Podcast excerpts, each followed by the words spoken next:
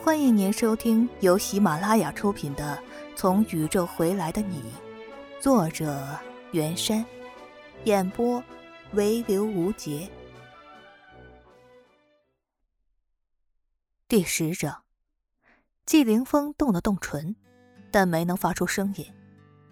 若是盛奎才同意离婚，自然是再好不过；即使对方不肯，他也想过接下来的对策。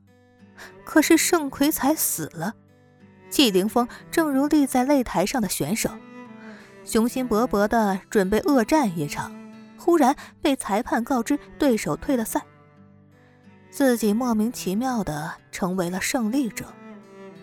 这种刑罚使他感到非常不舒服。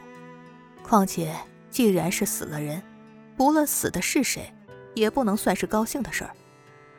季凌风也不知怎么安慰上官慧，以他的身份和立场，若说节哀顺变，实在是古怪的很。他说：“今后……”上官慧喉头哽了一下，永远不会让我见植树。谁？季凌风从呆愣中缓了过来：“你婆婆，她凭什么这么做？”面对季凌风的怒视，上官慧惨笑。他认为我不在乎沈奎才，所以害死了他。哼，害死他！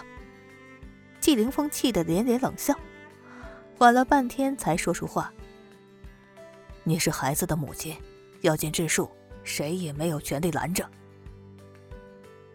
上官慧摇了摇头。长发从肩膀滑落一些。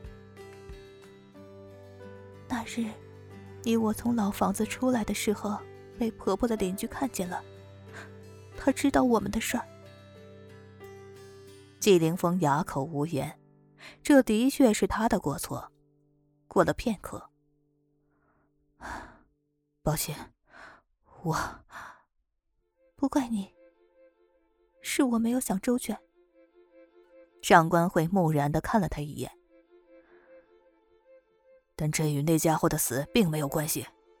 季凌风忽然猜到了缠绕上官慧的根源，他的心开始发凉。没有吗？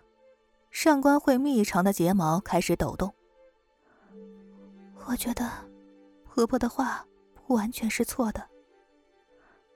阿慧。季凌风轻唤了一声：“你这么想，置我于何地？”上官慧猛地抬头望向面色微白、紧绷双唇的季凌风，语无伦次的道歉：“对不起，我没……凌风，我不是那么想的，我没有责怪你的意思。”他双手捂住脸，沉默了许久。我只是有点累了，那你先休息吧。季凌风从椅子上起身，他敏感的察觉到与上官慧之间已经产生了某些变化，具体是什么暂时还不能明白，但应该不会再恢复原样了。听众朋友们，本章已播讲完毕，感谢您的收听。